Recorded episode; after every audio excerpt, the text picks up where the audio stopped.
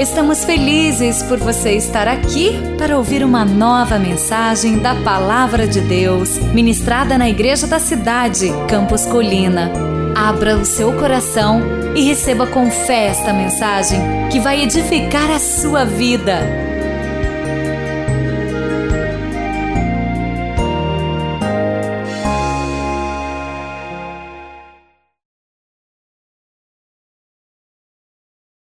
Então vamos lá. Deus me deu uma palavra para compartilhar com você hoje. A vida que vale a pena. Você pode dizer isso comigo? A vida que vale a pena. Mais uma vez. A vida que vale a pena. Segundo Pedro, capítulo 2, verso 19, está aí no seu esboço e também no multimídia, vou pedir para você ler comigo. O homem é escravo daquilo que o domina. Mais uma vez, o homem é escravo daquilo que o dominam. Existem muitas pessoas vivendo a sua única vida da forma errada. Ele não está valorizando a vida. E como diz o poeta secular, é preciso saber viver. E esse é o livro, o Manual de Deus, o livro da vida, que nos ensina sobre a juventude, nos ensina sobre o casamento, nos ensina sobre amadurecer, nos ensina a ser empresários, nos ensina a ser profissionais, nos ensina a ser funcionários, filhos, pais. Então existe um jeito de viver que não é da vontade de Deus. E existe um jeito de viver que é a maneira certa, que é a vontade de Deus. E a minha pergunta para você: como é que você está vivendo? Você só tem uma vida. A vida não é um jogo, a vida é uma dádiva. E você não tem a oportunidade de ficar jogando com a sua própria vida. Você tem que acertar. Tem que ser um jovem bem-sucedido. Quando casar, casar para ser bem-sucedido, ter um casamento bem-sucedido. Na profissão que Deus te deu, no saber que Ele te entregou. Agora, você não pode ser escravo de nada a não ser do Senhor.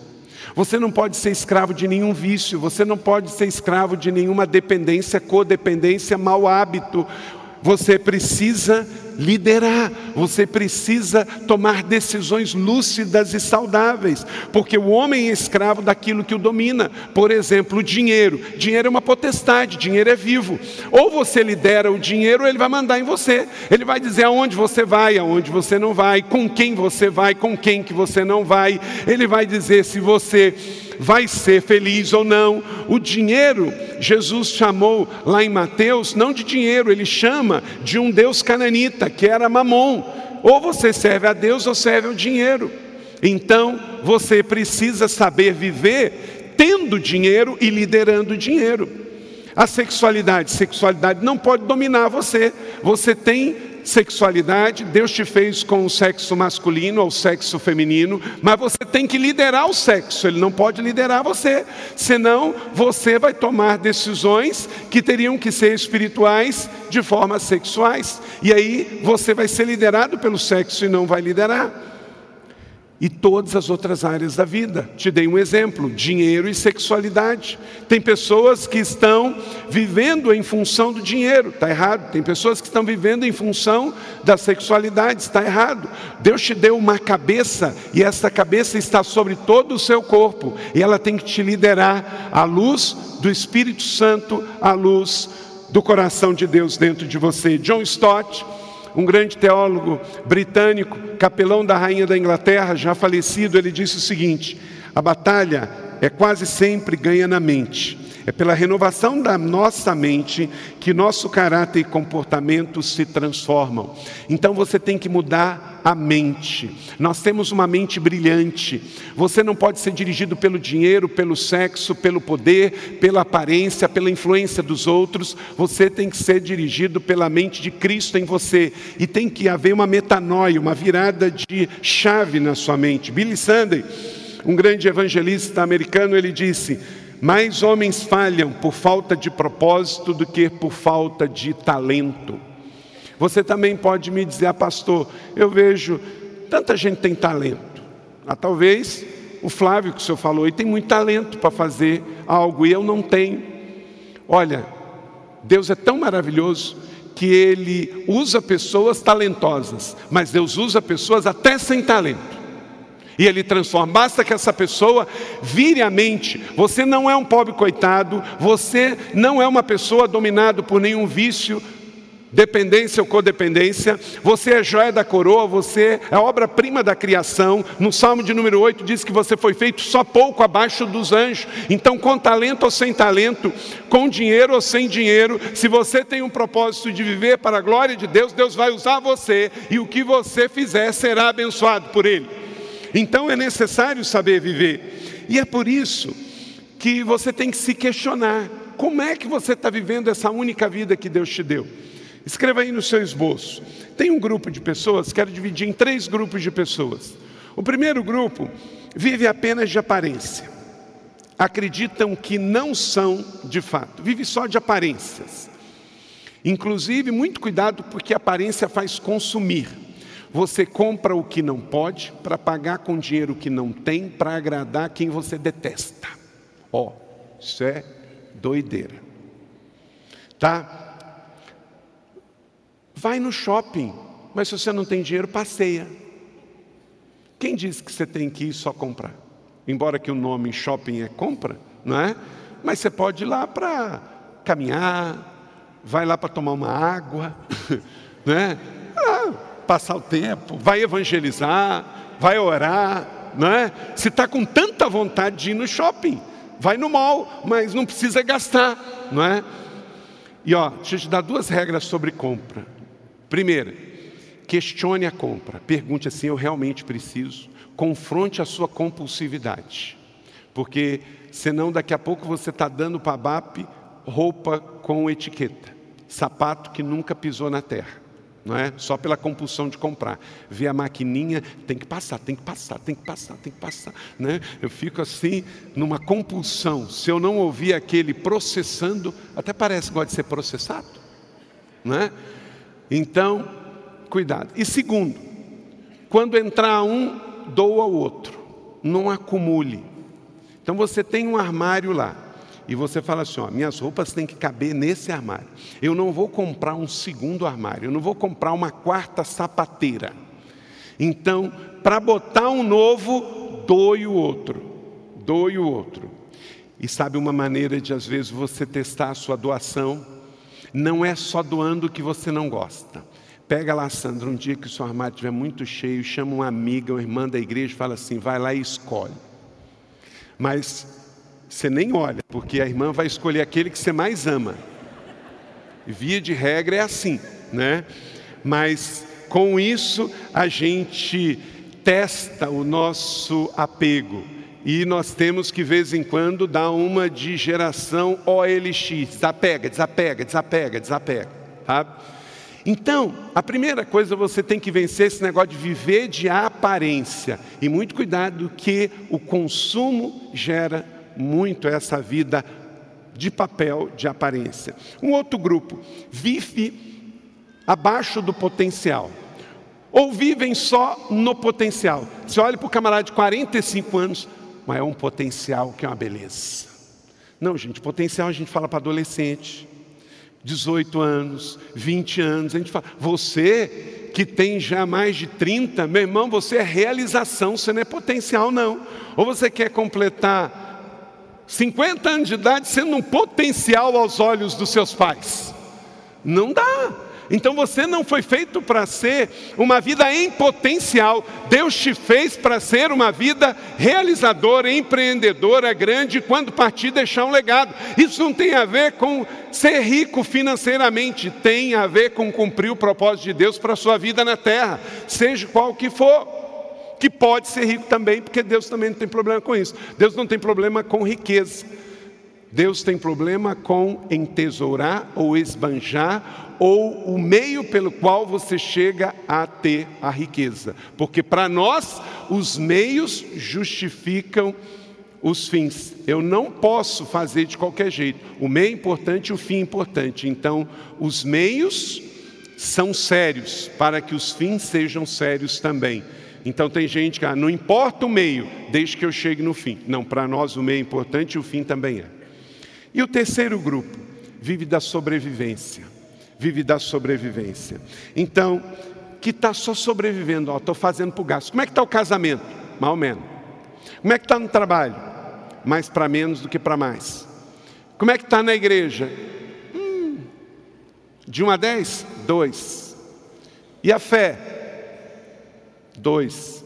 Não, você não pode viver de uma maneira de sobreviver. A vida é mais do que sobreviver, a vida é viver. É muito ruim viver só da sobrevivência. Viver da sobrevivência, sabe o que é? Viver das sobras. E você não foi feito para viver das sobras. Você foi feito para reinar em vida, porque o Senhor nos chamou para com Ele reinar em vida. Nós somos parte do reino dele. Então, queridos, em nome de Jesus, não aceite nenhuma dessas três situações. Está cheio de gente na sua família, está cheio de pessoas lá no seu trabalho. Amanhã, segunda-feira, você vai encontrar pessoas lá na sua universidade que estão vivendo ou de aparências, ou de potencial, ou de sobrevivência. E Deus não quer isso para você, porque a vida do cristão é uma vida para reinar em vida, é uma vida para construir. Seja você o nome que você tiver, homem ou mulher, a idade que você tenha, o recurso financeiro que você tenha. Você não pode se contentar, jogar a toalha e aceitar simplesmente aparência potencial ou sobrevivência. Vamos ver como é que Deus quer que a gente viva. Para viver a vida que vale a pena, a primeira coisa que você precisa, avalie e confronte sua atual situação avalie e confronte a sua atual situação. Ageu 1, verso 5. Pastor Andrei, no momento dos dízimos, falou sobre esse texto. Agora sim, diz o Senhor dos Exércitos, lê comigo, todos juntos, está no multimídia. Vejam aonde os seus caminhos levaram. Meu irmão, você que está com 40 anos, você tem que ver se você está vivendo de um jeito que até aqui trouxe esse resultado, e não está bom, você tem que mudar o jeito de viver. Se você não está gostando do seu casamento, você tem que mudar o jeito de viver. Se você não está gostando do que está colhendo, está na hora de trocar as sementes. Está na hora de trocar as sementes. Porque se você continuar semeando o que está semeando, você vai colher na mesma proporção e na mesma espécie. Não está gostando do que está colhendo? Mude a semente. Então, avalie e confronte a sua real situação, dê um basta, diga eu não quero mais viver assim, chega de viver assim. Se você está percebendo que a vida profissional não está legal, a vida conjugal não está legal, é hora de dar um basta, confronte. Verso de número 6 diz: Vocês têm plantado muito, colhido pouco comem e não se fartam, bebem e não se satisfazem, vestem e não se aquecem. Aquele que recebe salário coloca no saco furado, quer dizer, nunca tem, nunca tem, nunca tem, está sempre na miséria, sempre na miséria, sempre pedindo emprestado, sempre pedindo emprestado. Para, porque tem algo errado. Ou está em pecado, ou não está dizimando, ou não está orando, ou não está jejuando, ou não está administrando bem, porque não é normal viver uma vida que não anda para frente. É para frente que se anda, é crescendo, é progredindo. Você não pode aceitar chegar no final de 2018 pior do que você começou 2018. Recebe, bota no saco furado. Entenda, tem que andar para frente, avalie sua vida, confronte. Talvez é uma amizade que você tem que mudar. Você está andando com gente que te coloca para baixo. Deixa eu te dar um segredo. Se você vê eu andando com tranqueira, é só por dois motivos: evangelismo ou ação social.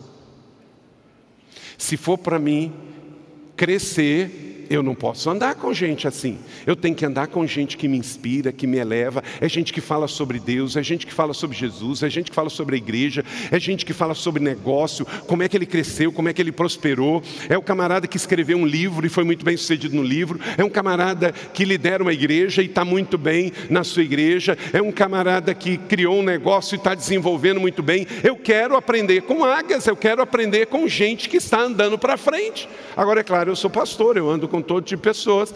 Tem pessoas que a gente sabe que é uma pessoa difícil, ruim, mas nós estamos ali para fazer ação social para ela, para ver se ela melhora. Ou gente que precisa de Jesus e a gente precisa evangelizar e testemunhar. Isso é uma coisa. Agora, para comer na sua mesa, para andar no seu carro, para desfrutar da sua intimidade, tem que ser gente que te acrescenta, que te eleva, que te inspira, que te abençoa. Porque do contrário, se a pessoa é ruim, eu conheço Eu tenho 47 anos de idade, 25 anos que sou pastor, 25 anos que sou casado, já morei em três estados e vai fazer 21 anos que eu sou pastor de vocês. Eu conheço gente ruim de longe e conheço gente boa de longe, porque tem duas coisas que você não consegue esconder: é o seu amor, a sua paixão por Jesus e a sua frieza espiritual. Essas duas coisas não se escondem. E eu quero andar perto de gente apaixonada por Jesus, apaixonada por pessoas, apaixonada pelo ministério, apaixonada pela vida, gente que me desafia. Querido, ande perto de gente que te desafia, gente que te faz sonhar, te faz querer crescer. Ah, eu tive um encontro com uma pessoa, a minha vontade era fazer o que o Lucas estava fazendo ali hoje, se jogar do viaduto, de tão ruim que é a pessoa. Mas se você tem uma amizade que quando termina de conversar com ela, você se sente uma meba, você se sente pior dos homens, você tem que cortar esse relacionamento. Relacionamentos é um segredo, gente. Ou ele te eleva, te inspira, te faz crescer, ou ele te afunda e te coloca para baixo. Se você sair depressivo de um relacionamento, seja namoro, seja amizade, seja uma casa que você frequenta, você tem que mudar, você tem que se liderar. Decida que você não vai ficar recebendo influência negativa, porque se entrar lixo, vai sair lixo. Você precisa entender: eu vou ajudar pessoas que estão na lona, por evangelismo e por ação social, mas eu vou me associar, eu vou andar junto, eu vou botar dentro do meu carro, eu vou botar dentro da minha empresa, eu vou botar dentro da minha casa, eu vou sair para poder compartilhar uma refeição com gente que me eleva, que me inspira, que me ensina, que me abençoa, gente que exala Jesus, gente que sabe viver viver e eu quero aprender a viver com ela. A vida é uma escolha, você só tem uma vida, então escolha com quem que você anda e quem influencia você. Amém? Você pegou isso, entendeu? Então esse é um primeiro princípio de saber viver. É você viver avaliando, confrontando a sua real situação de vida. Se não está tendo resultados bons, avalie.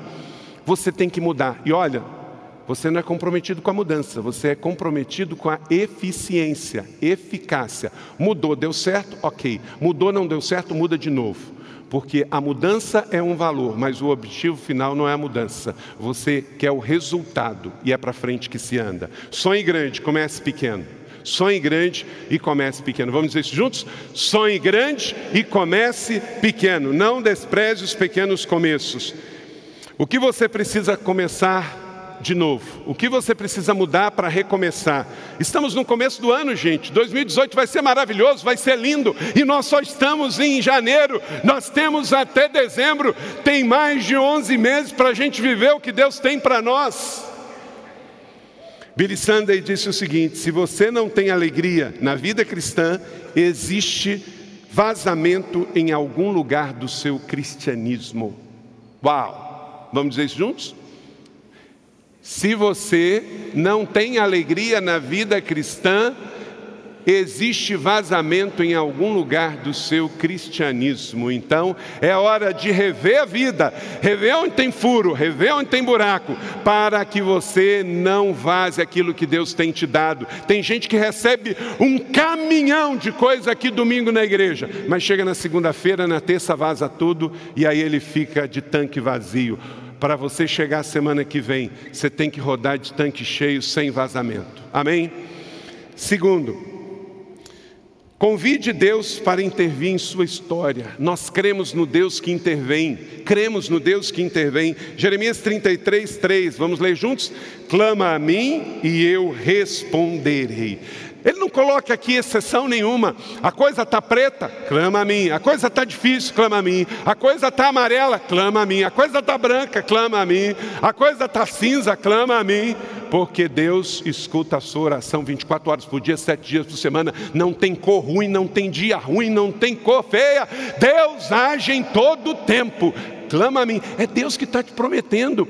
Não é um homem, não é uma igreja, é o Deus de Israel, o Deus que nos deu o seu testamento. Jeremias 33, 3 é o telefone de Deus, clama a mim e eu te responderei. Então, Senhor, entra na minha história, entra na minha vida, intervém, faça jejum, faça voto, faça propósito, mas não aceite o jeito que está.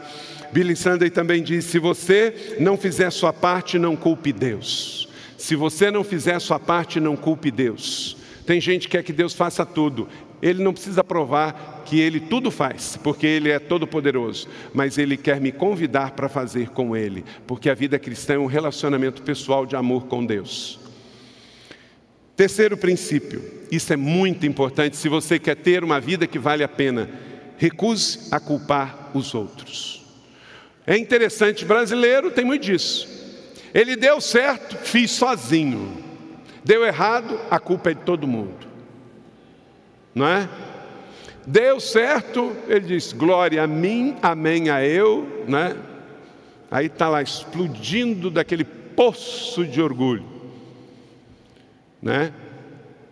Aí deu errado, também tá a culpa é do Temer, a culpa é do país, a culpa é. Eu sei que o Temer tem um monte de culpa, mas eu também sei que eu não vou empoderar minha vida culpando tudo o atual presidente da República.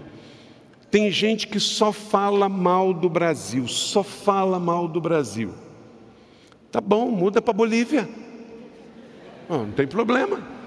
Muda para Cuba, muda para Botsuanda. Oi? Quem sabe você vai passar a falar bem do Brasil.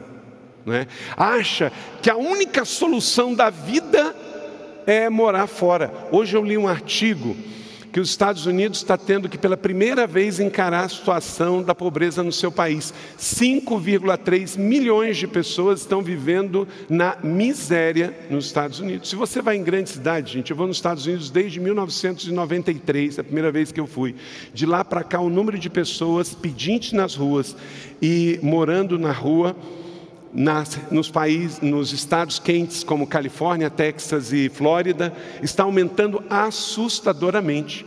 Um irmão da nossa igreja, aqui da nossa igreja, aqui estava na, na Califórnia, ontem de ontem, colocou o carro dele no estacionamento, o carro alugado, deixou a bolsa, acho que ele esqueceu que estava no, nos Estados Unidos, é, e às vezes a gente lá esquece e acha que lá pode não acontecer.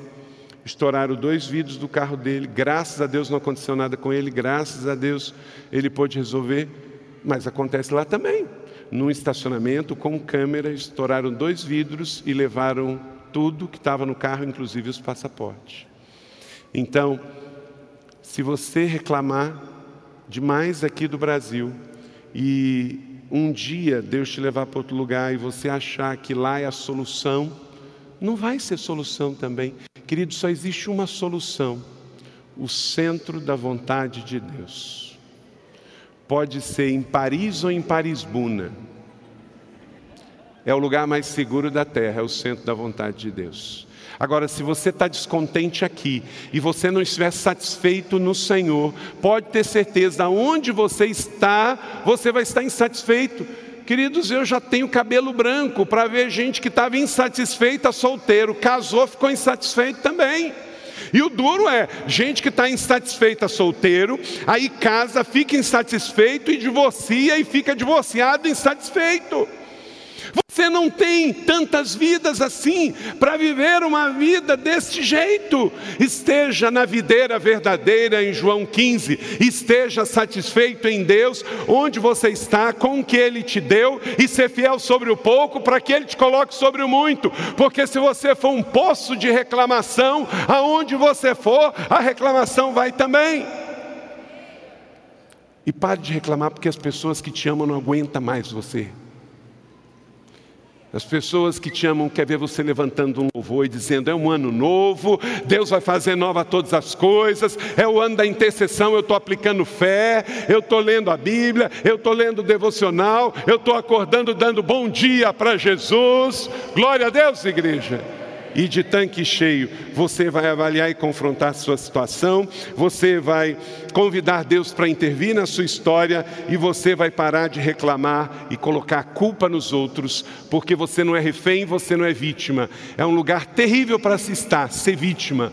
A culpa é do meu marido, a culpa é do meu país, a culpa é dos outros, a culpa é do meu filho, a culpa é do meu pai. Não, você é o protagonista da sua história. Então mata no peito e parte para o gol em nome de Jesus, porque o Senhor é contigo, varão e varoa, homem e mulher. Você que veio aqui pela primeira vez, Deus tem um plano para a sua vida. Ele quer trabalhar em você, mas você não pode ser vítima de nada e de ninguém.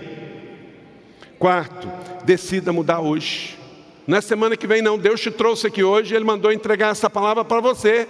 É hoje. Lamentações 3,40. Examinemos e coloquemos à prova os nossos caminhos e depois voltemos para o Senhor. É hoje que você se volta para Ele e diz: Senhor, perdão.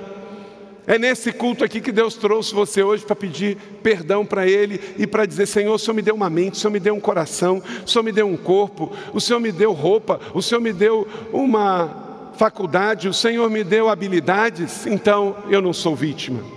Vamos mudar já. Quinto, sujeite seus desejos e vontades a Jesus. Entrega para Ele. Você pode ter uma vontade, mas talvez essa vontade não é solução, é perdição para você. Romanos 6,12, portanto, não mintam, não permitam que o pecado continue dominando seus corpos mortais, fazendo que vocês obedeçam aos seus desejos. Gente, desejo dá e passa. Desejo dá e passa, deixa ele passar. Procura saber se Deus está nesse desejo, porque ele pode não estar. E esse desejo só vai trazer você cansaço, perda financeira, dor de cabeça e atraso de vida. Não ofereçam os membros de vocês, diz Paulo em Romanos 6, ao pecado. Então, seu sexo, a sua sexualidade é para viver depois do casamento e no casamento. Não é antes do casamento e nem fora do casamento. Diga comigo: sexo não é para antes do casamento e nem para fora do casamento. Simples assim. Qualquer outra coisa é gambiarra, e gambiarra você sabe que uma hora ou outra vai dar errado vai dar errado. Sujeite seus desejos a Cristo. Não há nada que a presença de Jesus não possa curar. Então, se você cedeu a um desejo e se machucou, também abra o seu coração agora, nesse culto, para pedir perdão ao Senhor. John Piper, pastor da Igreja Batista Betel, lá nos Estados Unidos, ele disse: Nossa grande necessidade é sermos pessoas cujos deleites são os próprios deleites de Deus. Bill Johnson disse: Me recuso a ter um pensamento que não seja o pensamento de Deus para a minha vida. Então não se engane e não aceite. É uma luta diária. Eu tenho que lutar isso. Eu tenho que lutar contra os maus pensamentos, contra desejos e concupiscências que Deus não tem para a minha vida. Sexto, controle seu temperamento. Controle o seu temperamento. Você não pode ser um incrível Hulk gospel. Né? Você não pode ser uma versão do homem bomba xiita islâmico cristão, que de repente explode. Não pode.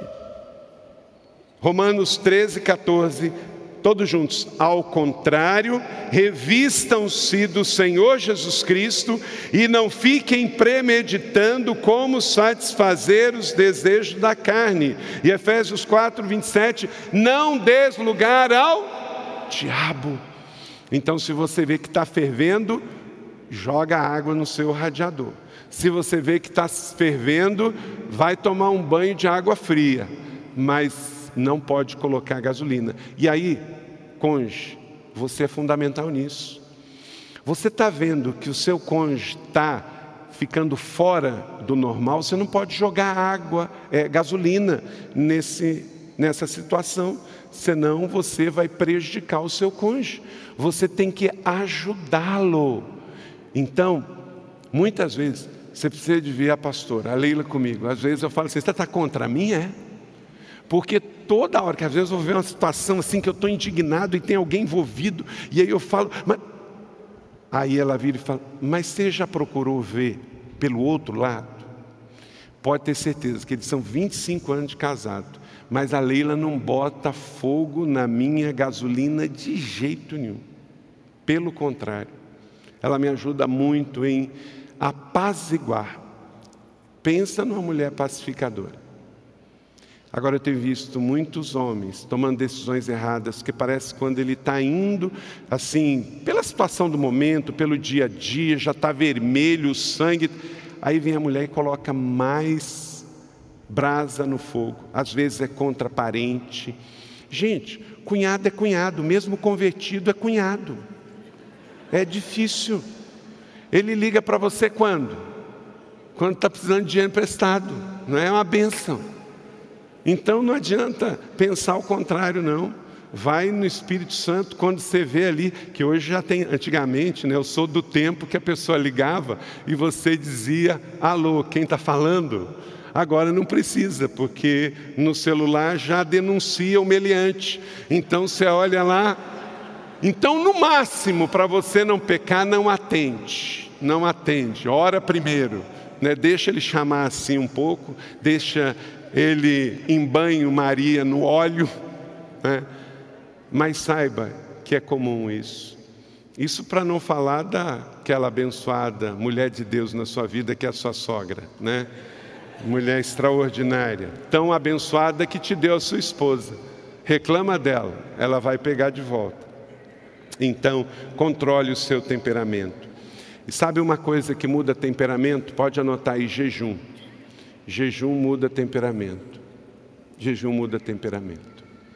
Ah, pastor, eu nasci assim, eu não consigo mudar. Começa a jejuar pelo seu temperamento. Você vai ver que você vai mudar. Tem alguém aqui que já fez isso? Alguém já fez jejum para mudar temperamento? Muita gente. Então, é uma dica de Deus para a sua vida. Sétimo, se você quer de fato viver a sua vida que vale a pena, foque nos seus melhores pensamentos e não nos seus piores. Se você focar no que você é pior, antigamente, na didática antiga, o aluno tirava 10 em matemática e tirava 5 em ciência. Aí o professor ignorava o 10 de matemática e arrebentava o, aluno por causa dos 5 em ciência. Ele só estava dizendo que ele tem um forte, que é exatas. E aí o que acontecia na antiga didática? O professor focava no ponto ruim e não no ponto positivo. Muitos pais, o filho é uma beleza em muitas áreas, mas tem uma que, coitado, ele é gente, né? Ele é ruim numa área. Aí arrebenta o menino por causa da área ruim dele. Vamos descobrir os pontos fortes das pessoas e passá-las a levar a acreditar mais em si mesmo naquela área. Ninguém é bom em tudo, ninguém é bom em tudo. Então, um camarada que é melhor em arte vai ser pior em exatas, se ele é melhor em humanas, vai ser mais difícil para ele na exata. Então, vamos ajudar ele pelo menos a saber para o gasto daquela área que não é o forte dele. E ele vai crescer e vai ser uma benção e pode ser um gênio naquela outra área. Não se tem notícia que Einstein era bom de futebol, não é? Mas ele era fantástico em física. Então, invista no seu ponto forte. Fortaleça o ponto forte do seu cônjuge. Ajude o seu cônjuge a ser o melhor que Deus o chamou para ser. Não queira mudar esta pessoa, porque você vai acabar frustrado e vai frustrar ele também. Ajude o seu filho a ser bom naquilo que Deus o chamou para ser. Então, é, guarde os seus melhores pensamentos e foque nas melhores coisas que você sabe fazer. Oitavo, refaça seus relacionamentos quebrados para a vida viver a vida que vale a pena, para você viver a vida que vale a pena. Romanos 12, 18 tem esse oitavo princípio aqui, querido irmão, querida irmã, meu amigo, minha amiga que veio aqui hoje pela primeira vez. Façam todo o possível para viver em paz com todos. Olha só que coisa interessante. A Bíblia não está dizendo você vai ser íntimo de todas as pessoas, você vai ser amigo de todas as pessoas, não é isso que a Bíblia está pedindo. A Bíblia está pedindo para a gente viver em paz com todo mundo.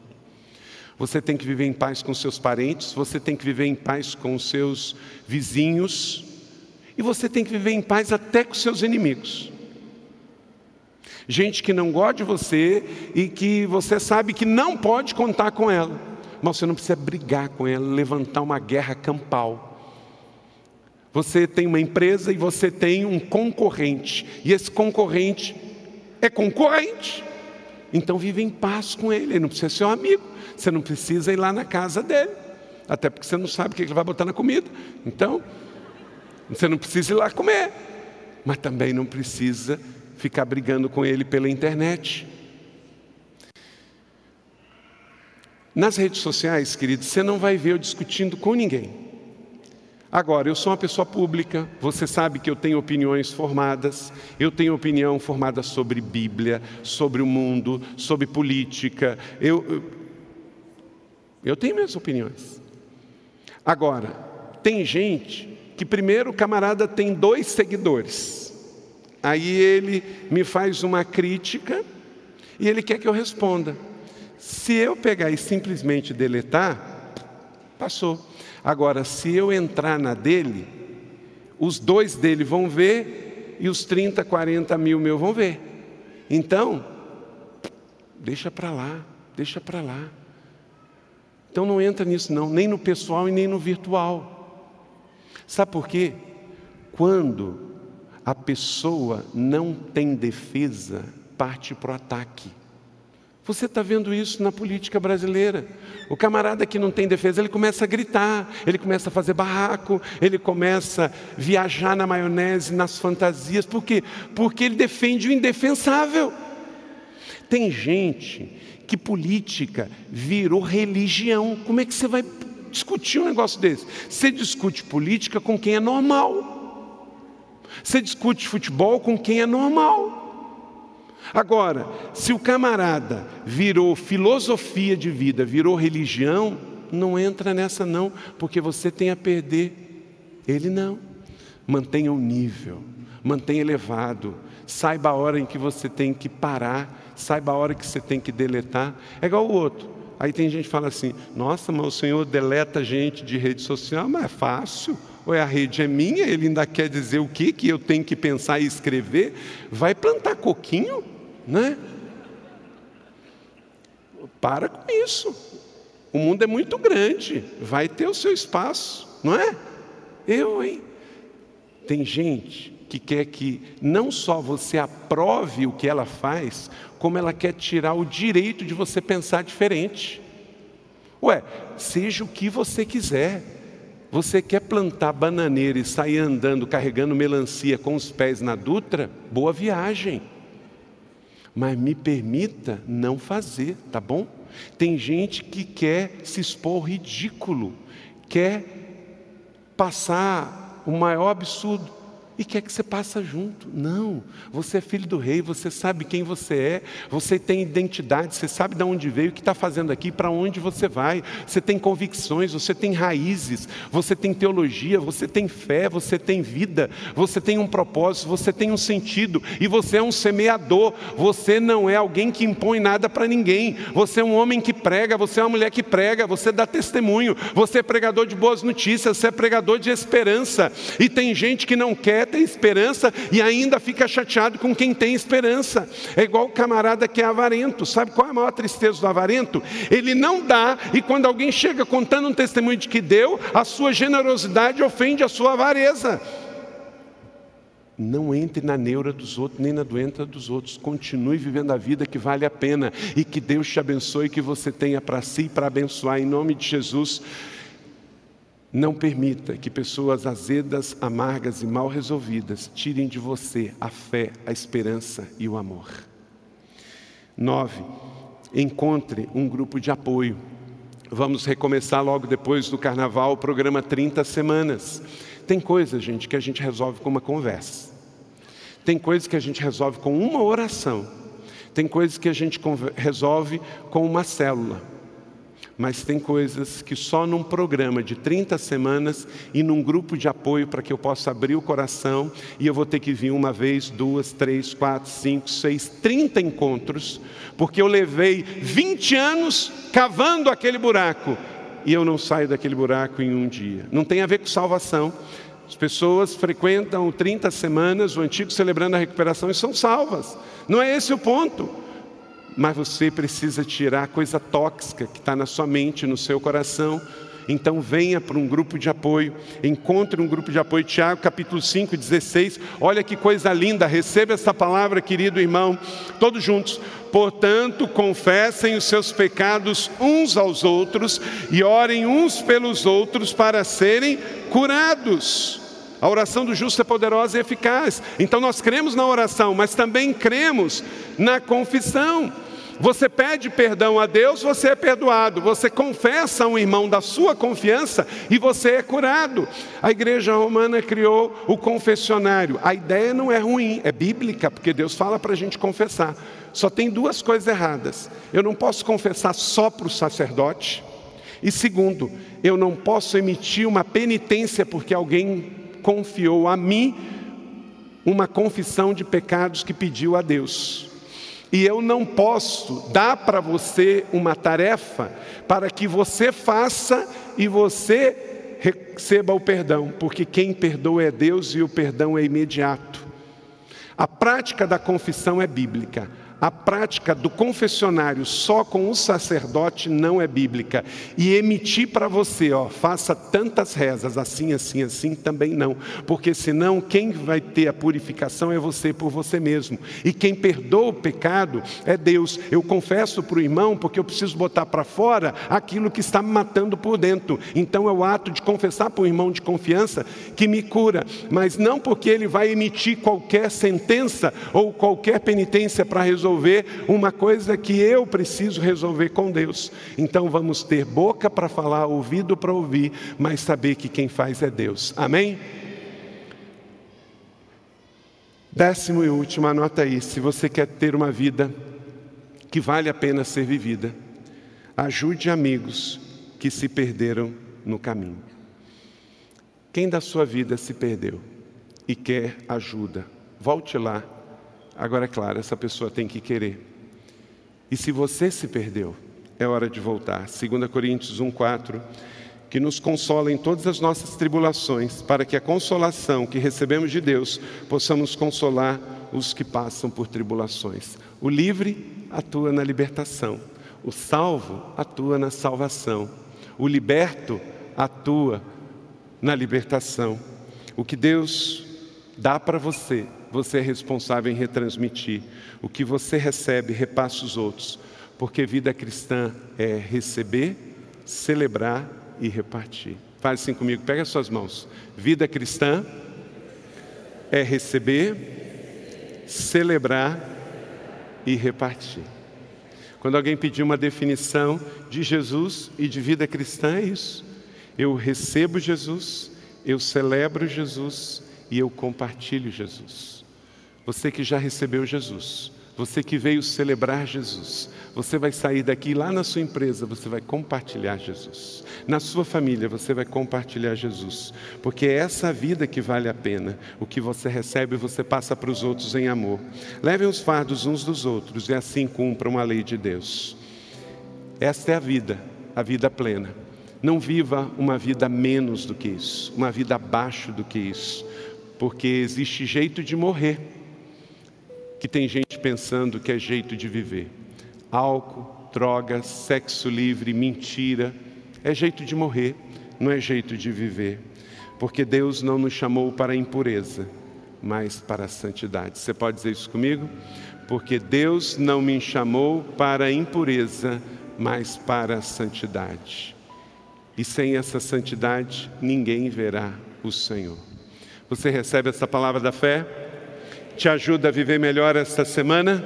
Então receba e aplique em nome de Jesus.